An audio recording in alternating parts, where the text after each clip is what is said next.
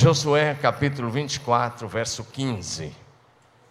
Eu quero falar sobre uma resolução que Josué tomou. E eu estou chamando isso de posicionamento.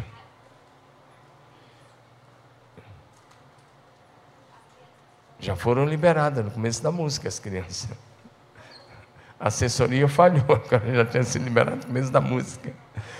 Ok. As crianças já foram liberadas. Se você não levou ainda, pode levar a sua criança lá. Josué 24, verso 15. Diz assim: Se porém não agrada a vocês servir ao Senhor, escolham hoje a quem irão servir se aos deuses que os seus antepassados serviram, além do Eufrates, ou aos deuses dos amorreus em cuja terra vocês estão vivendo. Porém eu e a minha família serviremos ao Senhor. Eu convido a você levantar sua mão e declarar isso profeticamente, diga eu e a minha família serviremos ao Senhor. Amém? Nosso assunto hoje é posicione-se. Interessante porque nesse texto, Josué já estava na liderança do povo há alguns anos. Já tinham, tinham se passado pelo menos cinco anos por aí, ou quase isso, mas possivelmente isso que eles tinham entrado na, de posse na terra prometida. Eles haviam conquistado a terra. Cada tribo estava com a sua herança. E agora, Josué fala com o povo. É como se ele estivesse dizendo: mesmo Deus tendo feito tudo isso por vocês, ele estava dizendo: a servir a Deus continua sendo uma escolha. Diga comigo: servir a Deus continua sendo uma escolha. Todos os dias eu e você temos que tomar a decisão de continuar sendo fiéis ao Senhor. É uma escolha, é uma decisão diária. A cruz é uma renúncia diária. Jesus disse: Aquele que quiser vir após mim, tome a cada dia a sua cruz e siga-me. Veja o que diz o texto: tome a cada dia a sua cruz e siga-me. É uma decisão diária. Por isso Josué disse: Olha, é como se ele estivesse dizendo: Deus conduziu vocês 40 anos. Deus alimentou vocês com maná há 40 anos. Deus deu a vitória a vocês sobre esses povos. Deus cuidou de cada detalhe. Mas mesmo assim, vocês não são obrigados a servir ao Senhor. Por isso ele disse: escolham hoje a quem vocês vão continuar servindo. E Josué coloca algumas opções. Ele disse: vocês podem servir aos deuses dos seus antepassados, lá que habitavam além do Eufrates, ou seja, a região de U dos caldeus, de onde Deus havia chamado Abraão e a sua família. E ele diz: Mas também tem os deuses dos amorreus, um povo no meio da terra que vocês estão habitando. Ele disse: Mas eu e a minha família já fizemos a nossa escolha, já nos posicionamos, e o nosso posicionamento é: nós serviremos ao Senhor nosso Deus. E eu te pergunto: essa é a sua posição, esse é o seu posicionamento, essa é a sua escolha, essa é a sua decisão hoje à noite? Porque vai chegar um dia que é só isso que vai contar e nada mais. Amém? Servir ao Senhor Deus, como eu disse, é uma escolha. E essa escolha requer de cada um de nós posicionamento. Diga de novo: posicionamento. Não dá para você ficar em cima do muro. Não dá para você dizer, olha, eu não estou mais. Não, não existe. Jesus é claro, ele disse: aquele que comigo não ajunta, espalha. Ou você está junto com Jesus, ou você está longe de Jesus. E no mundo em que nós estamos vivendo, torna-se cada dia mais necessário que os cristãos sejam pessoas que tenham coragem de posicionar-se firmes na sua fé em Cristo Jesus e permanecer firme perseverar na fé até que Jesus Cristo volte. Diga aleluia. Os homens e as mulheres que se destacaram em toda a história da Bíblia e na história do cristianismo foram pessoas que tiveram coragem de posicionar-se. Você pode olhar isso lá desde os patriarcas do Velho Testamento, dos juízes, dos profetas, dos reis, os apóstolos, os pais da igreja e em toda a história, na história antiga e na história moderna. As pessoas que se destacaram foram as pessoas que se posicionaram, porque Deus sempre honrará aqueles que se posicionam ao seu lado. Posso ouvir um amém de quem está entendendo essa palavra? Josué disse: Eu e a minha família serviremos ao Senhor. A palavra, eu vou dar uma palavra rápida hoje à noite, mas eu espero que cada pai, cada mãe, cada filho que me assiste em casa, que ouve aqui, cada pessoa tome a decisão de que Josué tomou, dizendo: Eu e minha família serviremos ao Senhor. Então, para você não esquecer, levante sua mão e diga de novo: Eu e minha família serviremos ao Senhor. Primeira coisa, quem se posiciona em santidade não negocia com o pecado. Amém? Lê comigo. Quem se posiciona em santidade não negocia que é um pecado. Deus espera de mim e de você um posicionamento de santidade. A palavra santo significa separado, consagrado ao Senhor. E a Bíblia diz em Hebreus 12, 14: sem santidade ninguém verá o Senhor. Quantos aqui querem ver a face de Deus? Então para de flertar com o pecado. Se você vai andar com Deus, é com Deus e deixa o pecado de lado. Servir a Cristo não é uma, uma agenda religiosa de final de semana ou começo de semana. Servir a Cristo é quem está disposto a trilhar o caminho da santidade ao Senhor. Diga comigo: santidade ao Senhor. Eu quero relembrar rapidamente um pouco sobre José, que vocês conhecem bem. Gênesis 39, projeção, coloca aí de 1 é, a 10, eu vou mencionando, você vai colocando, por gentileza. José foi vendido para o Egito com 17 anos de idade. Mas aos 17 anos ele já tinha um compromisso de santidade. À medida que ele foi vivendo na casa de Faraó, o texto vai dizendo que Deus foi abençoando a casa de Faraó, que a benção, desculpe, na casa de Potifar. À medida que ele foi convivendo na casa de Potifar, Deus foi abençoando a casa de Potifar e tudo que ele tinha por amor a José. Se você tiver um estilo de vida santo, o seu patrão será abençoado a empresa que você trabalha será abençoada, a casa que você trabalha será abençoada, sua família será abençoada. Onde você colocar as mãos, a bênção de Deus fluirá naturalmente. Amém? E ele começa a ser abençoado. O texto continua falando, pode ir colocando, passando projeção. A Bíblia diz que o Senhor estava com ele. E o Senhor abençoou a casa do egípcio, do egípcio Potifar por causa de José. E a bênção estava onde ele ia, onde ele colocava as mãos. Mas o diabo resolveu dar uma rasteira em José. Ele pelo menos tentou dar uma rasteira. Ele queria fazer isso. Ele sempre vai tentar alguém que quer viver um estilo de vida santo. E ele então está usando agora a esposa do Potifar e a esposa de Potifar, ela olha para José e a Bíblia diz que José era um rapaz bonito. A Bíblia diz que ele tinha boa aparência. E ela não, ela não fazia nem rodeios. A todos os dias ela chegava para ele e ali ia direto. Meu filho usou um termo no culto da cinco, que eu nem sei como é que é o termo que ele usou. Né? Não, não vou repetir. Ele disse que ela partiu para o abate. Mas já repeti. Mas ela ia direto, deita-te comigo. Está aí, está em você. Deite-se comigo. Mas todos os dias levavam não. Normalmente um cara levar vários não de uma mulher, ainda vai. Mas a mulher levar não todo dia, insistir todo dia. E todo dia ela levava um não, mas todo dia ela, no dia seguinte ela falava, quem sabe hoje. Era um diabão por trás dela tentando derrubar José. Mas todo dia José dizia não, não e não. E a consciência de José que me faz falar sobre estilo de vida santo é quando ele, faz a seguinte declaração: Como poderia eu então cometer algo tão perverso e pecar contra Deus? Ele está dizendo: Eu sou leal ao meu patrão, seu marido, e eu não vou fazer essa, cometer essa situação tão perversa contra ele, e eu não vou pecar contra Deus. Diga comigo: eu não vou pecar contra Deus. Diga aleluia. Quem tem um estilo de vida santo tem um compromisso de ficar longe do pecado. Se você quer ver Deus te promovendo, se você quer ver Deus te levantando, se você quer ver Deus realizando os teus sonhos, diga comigo: estilo de vida santo. Fala de novo como um adorador avivado, estilo de vida santo. Honre ao Senhor e Ele te honrará. Como você sabe, José honrou o Senhor.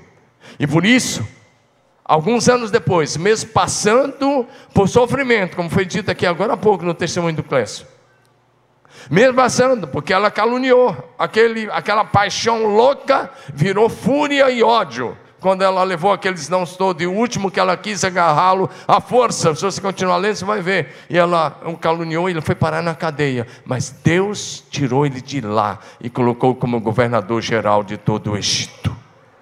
E o princípio de 1 Samuel 1,30: Aos que me honram, eu honrarei. Deus diz, vou repetir: aos que me honram, eu honrarei. Mas os que me desprezam serão deixados de lado.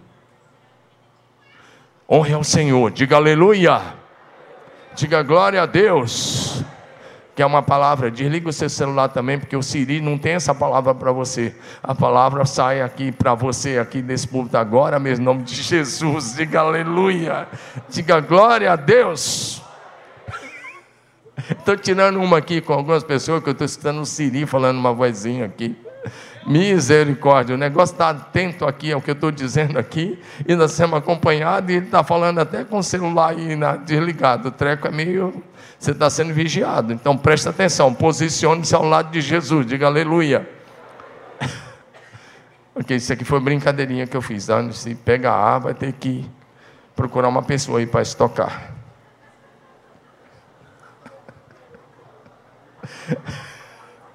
Diga aleluia.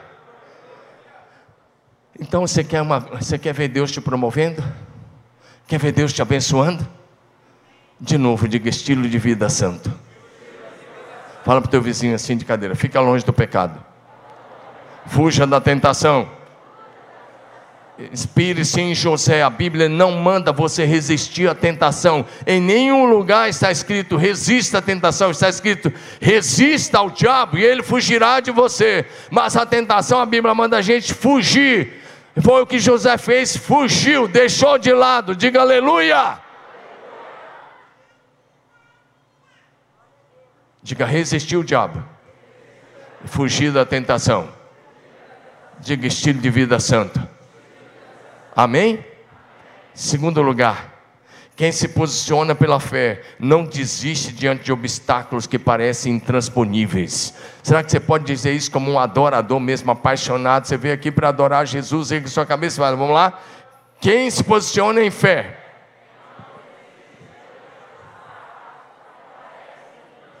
Quem se posiciona em fé não desiste diante de obstáculos que parecem intransponíveis. O que fez você parar, talvez, a sua jornada? Tem alguns que pararam por causa da pandemia, já tem quase dois anos, e nunca mais voltaram nem assistir culto presencial. Mas eu quero mostrar para você uma situação que parecia intransponível. Três dias depois que Moisés saiu do Egito, do, do, da, lá do meio do Egito com o povo de Israel, daquela região onde eles habitavam, eles pararam diante do Mar Vermelho, agora eles tinham o Mar Vermelho à sua frente. Mas quando eles olharam para trás, Faraó e seu grande exército com seus carros e aquele exército armado vinha para destruir Israel. E a primeira coisa, por favor, projeção, é Êxodo 14, de 10 em diante. E a primeira coisa que os líderes da nação fizeram foi reclamar. Eles reclamaram. O texto diz que eles entraram em pânico. E homens de Deus e mulheres de Deus não devem entrar em pânico, pelo menos não deveriam nunca entrar em pânico. E eles começaram a dizer: por que você nos trouxe para esse deserto para morrer? Eles fizeram várias perguntas. Eles falaram: não havia sepultura no Egito. Por que você fez isso conosco? Por que você nos forçou? Moisés não tinha forçado, mas eles falaram isso. Ele disse: Nós não falamos que era melhor ficar lá no Egito como escravos. E eles falaram ainda mais: era melhor você ter deixado a gente lá. Era melhor ser escravo no, no Egito. Olha essa frase. Seria melhor ser escravo no Egito do que ser cadáver no deserto. Misericórdia. Então Moisés diz: não tenha medo. Fala para o seu vizinho: não tenha medo. Diga de novo: não tenha medo. Diga: o Senhor está com você. Ele diz: apenas permaneçam firmes e veja o que o Senhor vai fazer nesse dia. Diga aleluia. Ele diz: porque o exército vocês estão vendo, vocês nunca mais verão. Diga aleluia. Então, Moisés foi orar. Ele falou para o povo: fique calmo, mas ele foi orar. Diga assim: olha para mim, diga, tem hora de orar, mas tem que agir. Diga orar e agir. Diga não, orar e agir. Está cheio de gente que ora, ora, ora, mas quando levanta do joelho, fica no sofá sentado, esperando acontecer. Não vai acontecer nada com você sentado no seu sofá. Orou, sai e vai à luta e trabalha duro e age e tem atitude de fé e confiança. Tem uma grande visão, confia no Senhor, age pela fé. Então você verá o milagre acontecer. Aleluia. Diga orar e. O Senhor disse a Moisés: Por que você está clamando a mim? Diga aos filhos de Israel que marchem. Diga ao meu povo que marche. Ei, olha para mim. Talvez você está falando, pastor, eu estou passando dificuldade financeira. E a palavra para você hoje é marche. Pastor, eu perdi alguém. E a palavra é: levante a cabeça e continue marchando. Pastor, eu estou doente, marche. Pastor, eu preciso de um milagre, marche. Pastor, eu preciso de algo que é impossível, marche. Porque quando eles marcharam, marchar em direção ao que, pastor? Em direção àquilo que parece intransponível em direção àquilo que parece impossível aos olhos humanos. A vida traz situações para a gente e às vezes pega a gente surpresa situações que parecem impossíveis. É quando você olha e, como alguém já disse, não vê a luz no final do túnel. É quando você olha e não vê solução. É quando você olha e não tem resposta. É quando você olha e parece que não tem nenhuma saída. Mas nessa hora o céu tem a resposta. Jesus é a resposta.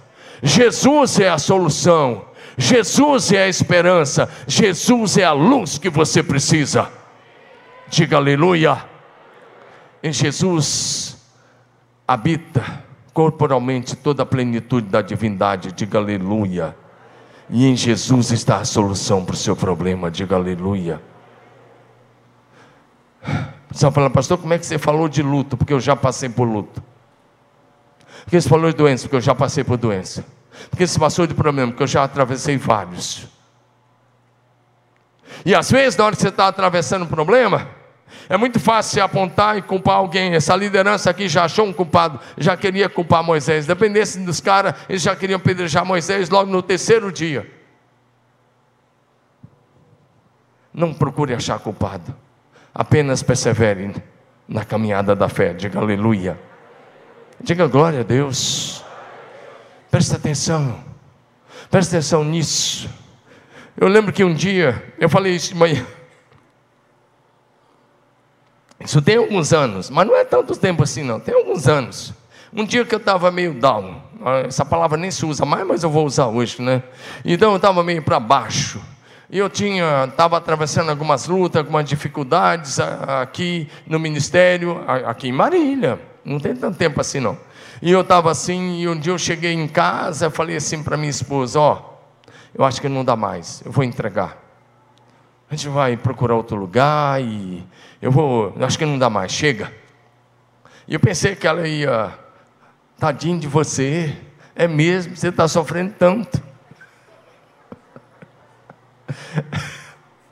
Pensei assim, que ia pelo menos massagear um pouco o ego. Na verdade, eu estava muito enganado. Ela olhou para mim e falou assim: Esse não foi o cara que eu casei com ele. Levanta, rapaz, se vamos. Porque nós vamos andar em vitória. Diga aleluia. Ei! É para Jesus, pode aplaudir bem forte. Ei! Esposa querida, se esse maridão um dia talvez, tem dia que tem que massagear mesmo o ego do cara, mas tem dia que você tem que dar uma dessa assim, assim, não é esse o cara que eu casei, levanta guerreiro, poderoso guerreiro, levanta, você vai matar dez leões, mas nós vamos andar em vitória, porque essa família serve ao rei dos reis e senhor dos senhores. Não deixe os problemas te paralisar. Não deixe a dor te paralisar. Não deixe o sofrimento te paralisar. Porque seus olhos não devem estar no sofrimento, nem na dor, nem no problema. Seus olhos estão em Jesus. Hebreus 12, 2 diz: olhando firmemente para Jesus, Autor e Consumador da fé. Diga isso comigo, olhando, todos vocês, olhando firmemente para Jesus autor e consumador da fé.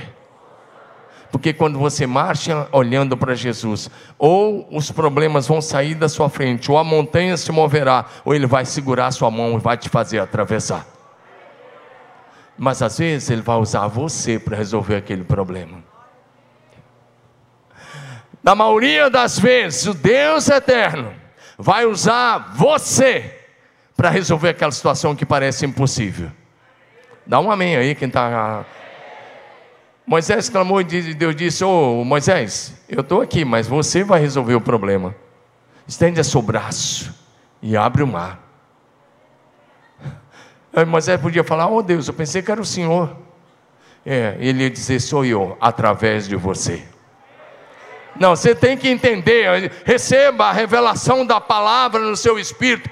Deus vai fazer aquilo que é impossível, mas Ele fará o impossível através de você. Posicione-se, estenda a sua mão, e aquilo que parece impossível acontecerá. Diga aleluia.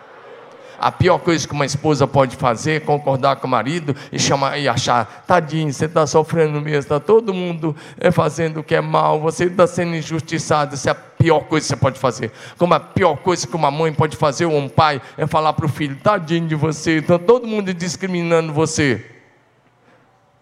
Quando você fizer isso, você vai criar gatinho mimado na sua casa. Mas nessa hora você tem que dizer: levanta eu não estou criando gatinho mimado, mas estou formando gente com cara de leão. Gente corajosa, gente que enfrenta, gente que não tem medo de bullying, gente que não fica falando que botou um apelido é bullying, gente que se levanta e anda em fé, em nome e na autoridade de Jesus, aleluia.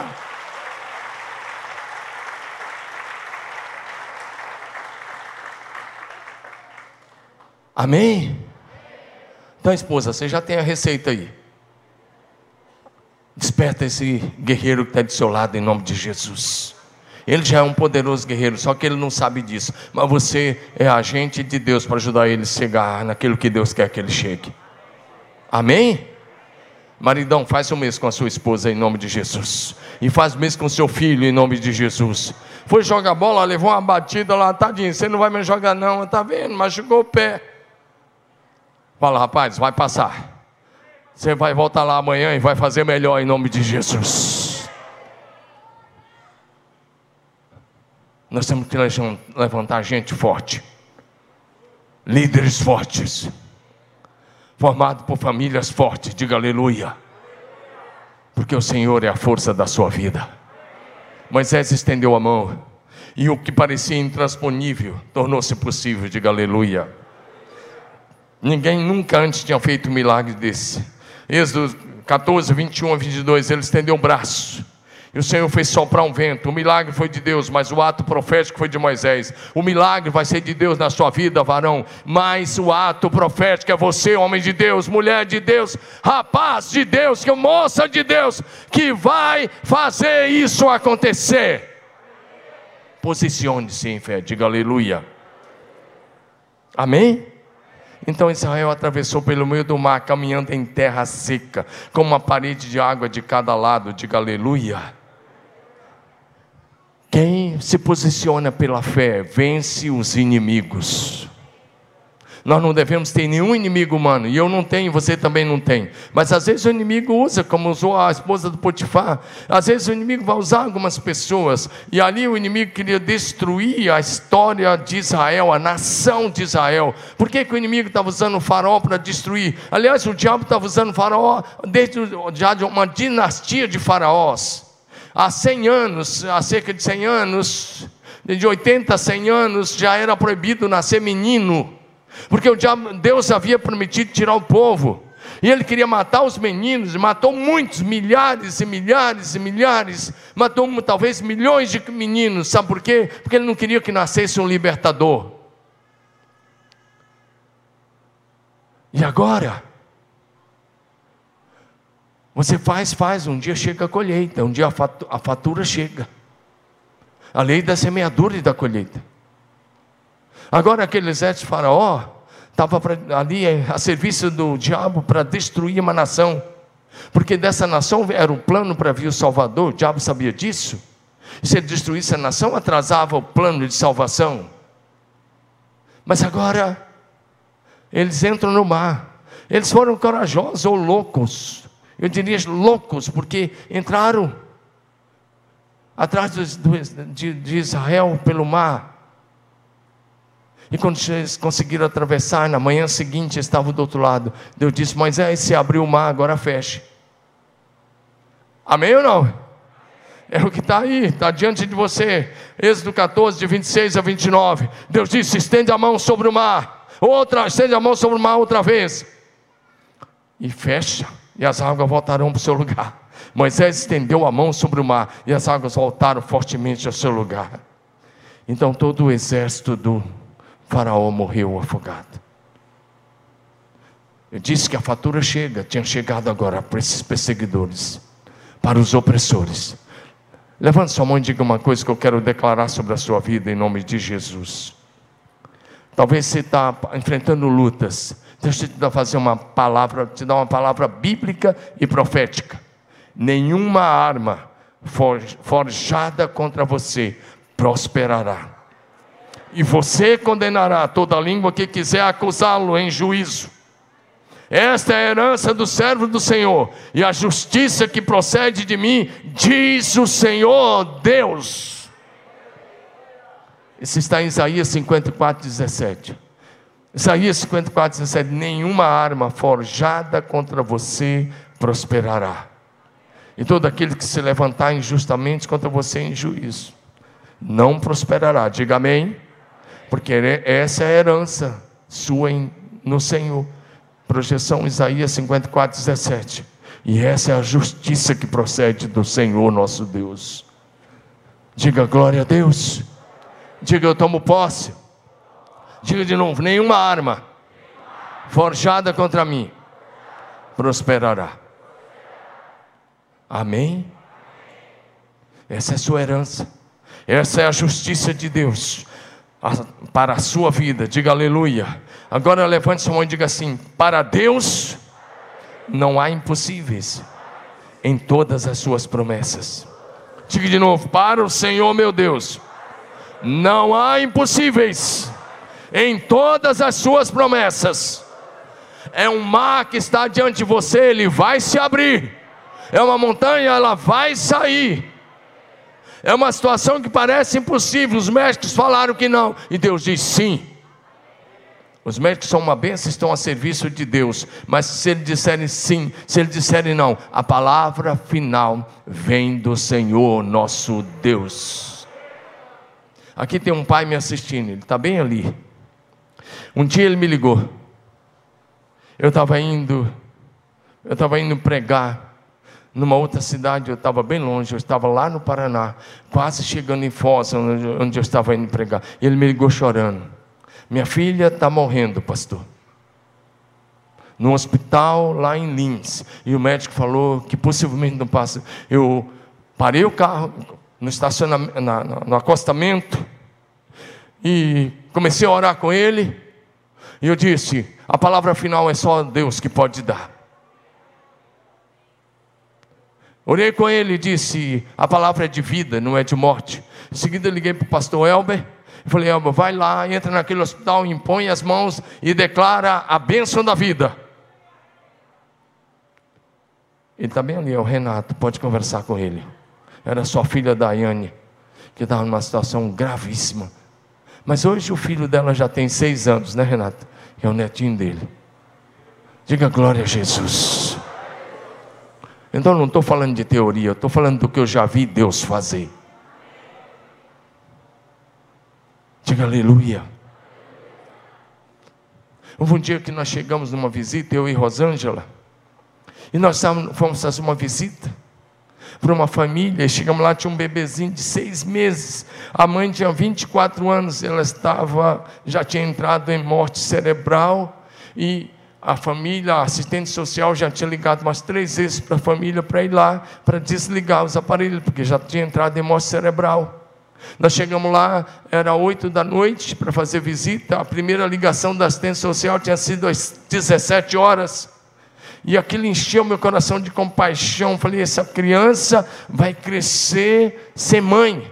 Peguei aquela criança, levantei assim, levantei mesmo, e disse: Ó oh Deus, o Senhor já ressuscitou tantos mortos, faz outra vez, não permita que essa criança cresça sem mãe. Orei e orei e simplesmente criei. Estava eu e ela, e a família toda lá. E sabe de uma coisa? Uma semana depois eu fui visitar aquela mãe, ela estava sentada já numa maca no corredor do hospital.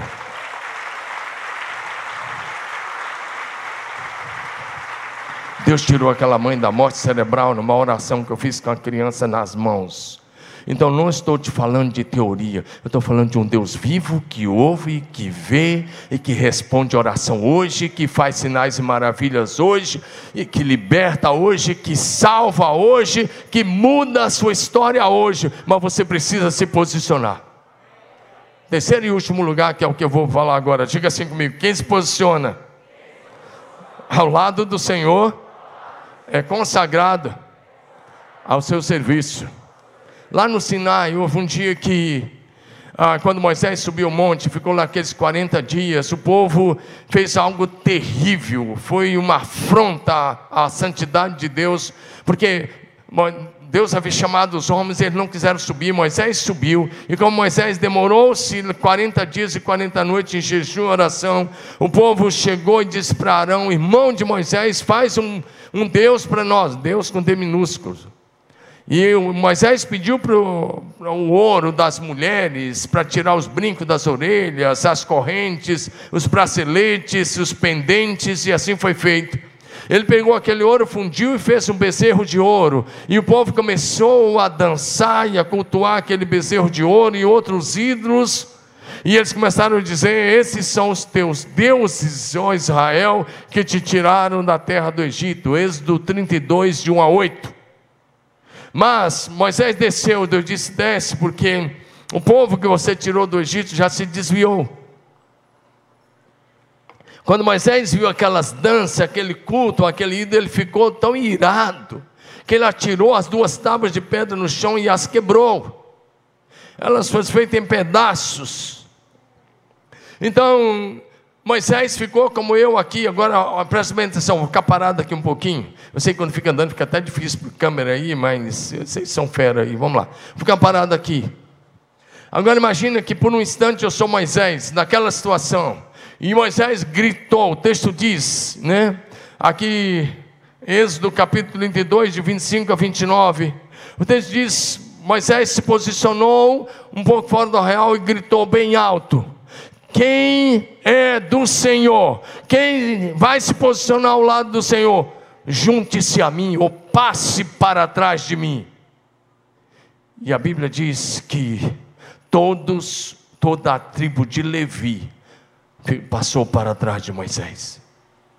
Ou seja, eles se posicionaram. Diga, eles se posicionaram. Ei, presta atenção. Nosso Deus não brinca com o pecado. E como eu disse, aquele era um pecado gravíssimo. E Deus mandou matar todos os que tinham tomado a iniciativa da idolatria. Três mil pessoas morreram. Não venha me perguntar como é que Deus fez isso.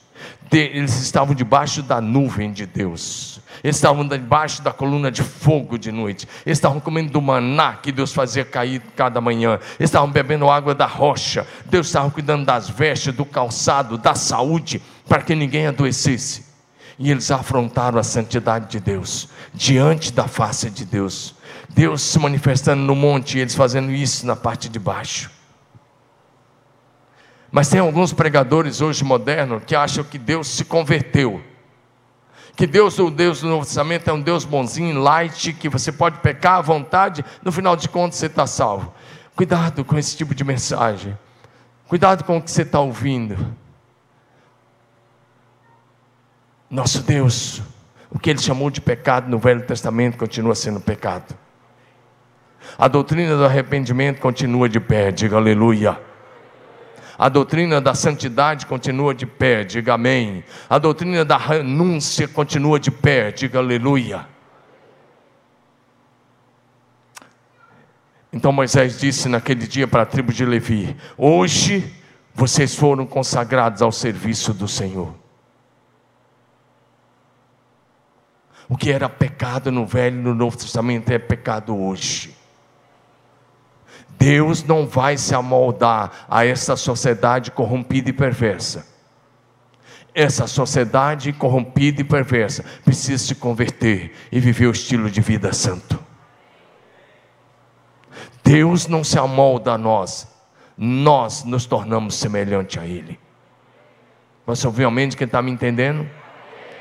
Nós não estabelecemos o jeito que nós queremos Deus.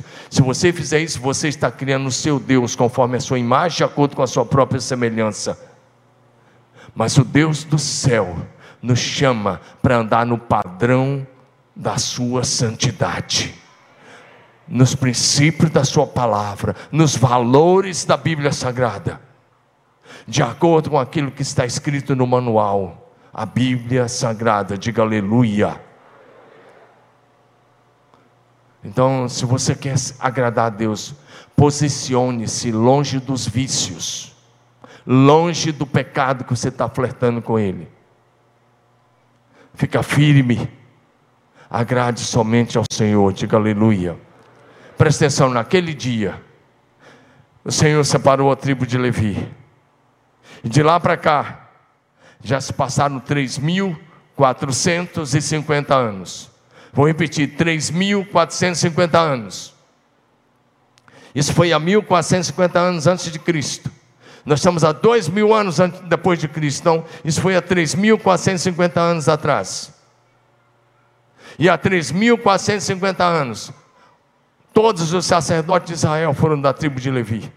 Os músicos foram da tribo de Levi, os músicos que cantavam músicas, claro, espirituais. Os levitas foram da tribo de Levi.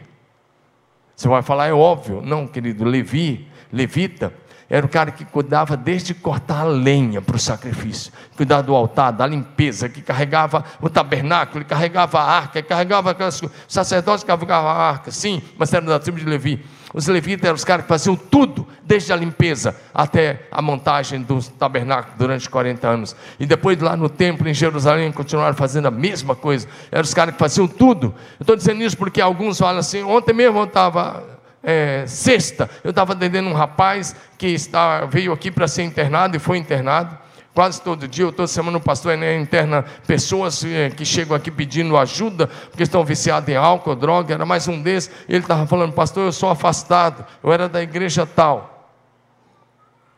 E muitos deles que chegam assim, já participaram de alguma igreja. E ele falou assim, eu sou levita. Falei, ah é, o que, que você fazia? Eu cantava lá, e começou a cantar. Graças a Deus foi levado, está lá internado. Espero que daqui a nove meses, um ano, ele esteja liberto. Mas é um entendimento errado achar que levita é só quem canta. Por acaso a música faz parte também do ministério levítico. Mas há 3.450 anos, A tribo de Levi exerce quatro ministérios em Israel: os sacerdotes, os levitas, os músicos e os rabinos. Não só em Israel, mas aqui em São Paulo, lá nos Estados Unidos, na Europa, onde tiver uma colônia de judeus, a liderança religiosa é dessa tribo há 3.450 anos, porque naquele dia aqueles homens se posicionaram ao lado de Deus. Se você se posicionar ao lado de Deus, Deus vai separar a tua família e Deus vai estabelecer uma linhagem santa a partir da tua casa, a partir da tua linda família. Você quer isso? Então se posicione ao lado de Deus. Diga assim comigo: quem se posiciona? Diga bonito: quem se posiciona? Não desiste. Diga de novo: quem se posiciona? não desiste, mesmo quando as muralhas são altas. Não, não é possível. Eu, eu, eu, até fechei o iPad, eu quero concluir. O pessoal do louvor sobe aqui, porque nós vamos encerrar mesmo daqui um pouquinho. Mas eu vou dizer de novo. Diga assim: quem se posiciona em fé, não desiste, mesmo quando as muralhas são altas. Presta atenção, eu estou me referindo, é claro, você já sabe, às muralhas de Jericó. Imagina que muitos anos depois desse episódio do Sinai, agora o líder é Josué, e ele chega, a primeira cidade era Jericó, ela tinha duas muralhas bem altas, bem largas. A muralha de fora, diz os arqueólogos, dava para passar dois carros emparelhados em cima. As pessoas faziam casa em cima das muralhas, casas em cima das muralhas. Agora presta atenção. Se você fosse um dos israelitas e Josué falasse, pessoal, é o seguinte, nós vamos dar, é, durante seis dias, nós vamos dar uma volta em torno da cidade, sem armas e em silêncio. E no sétimo dia nós vamos levantar bem no comecinho da madrugada, ali por uma da manhã, e nós vamos dar sete voltas. E é assim, Deus disse que na sétima volta vocês vão gritar, e quando vocês gritarem, as muralhas vão cair. Quem se posiciona não desiste, mesmo quando tem muralhas que parecem intransponíveis. Diga amém.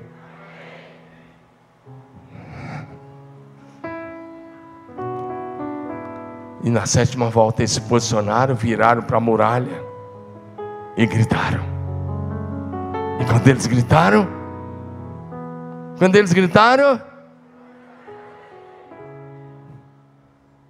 o que, que você está esperando para falar qual o problema que precisa cair diante de você? Se posicione em fé e dá um brado de vitória.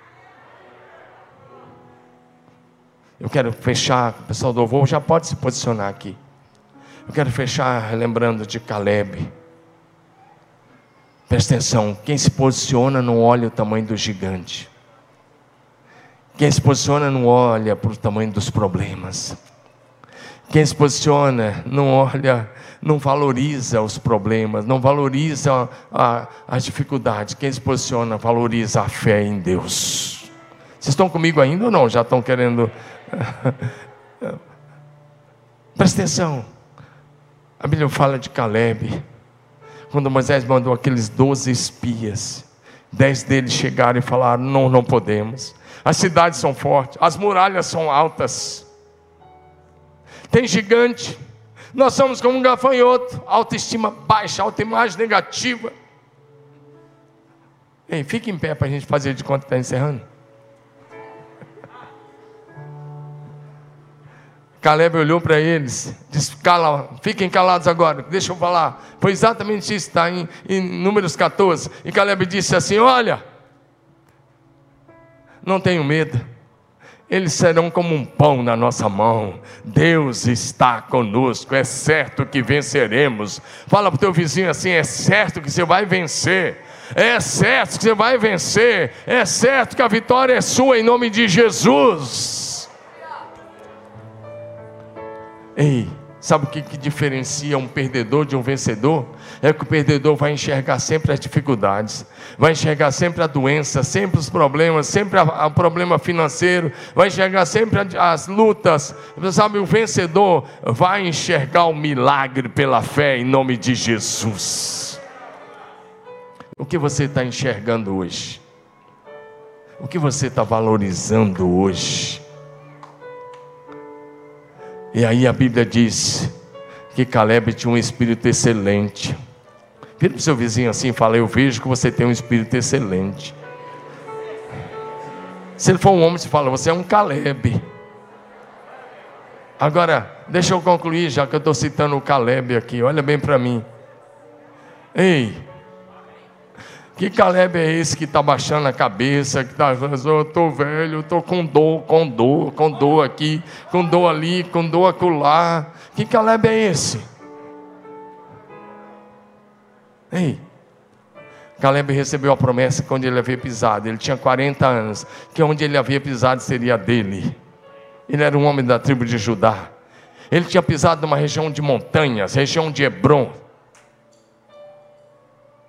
E Moisés disse: Porque você foi fiel, onde você pisou vai ser seu e da sua descendência para sempre. Os incrédulos morreram, 40 anos se passaram, mais 5 de conquista, 45. Caleb estava com 85 anos.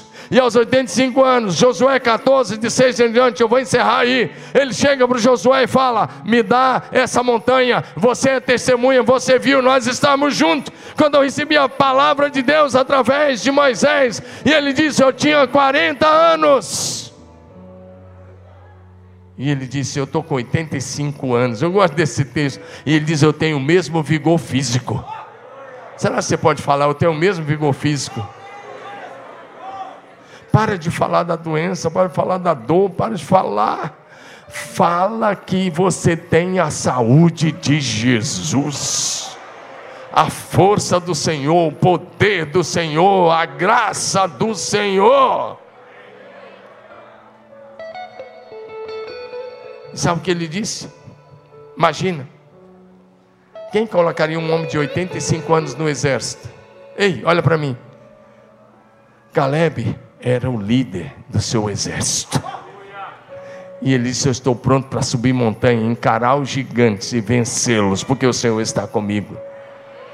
Ei, varão, por que você está desistindo tão novo? Por que você está parando?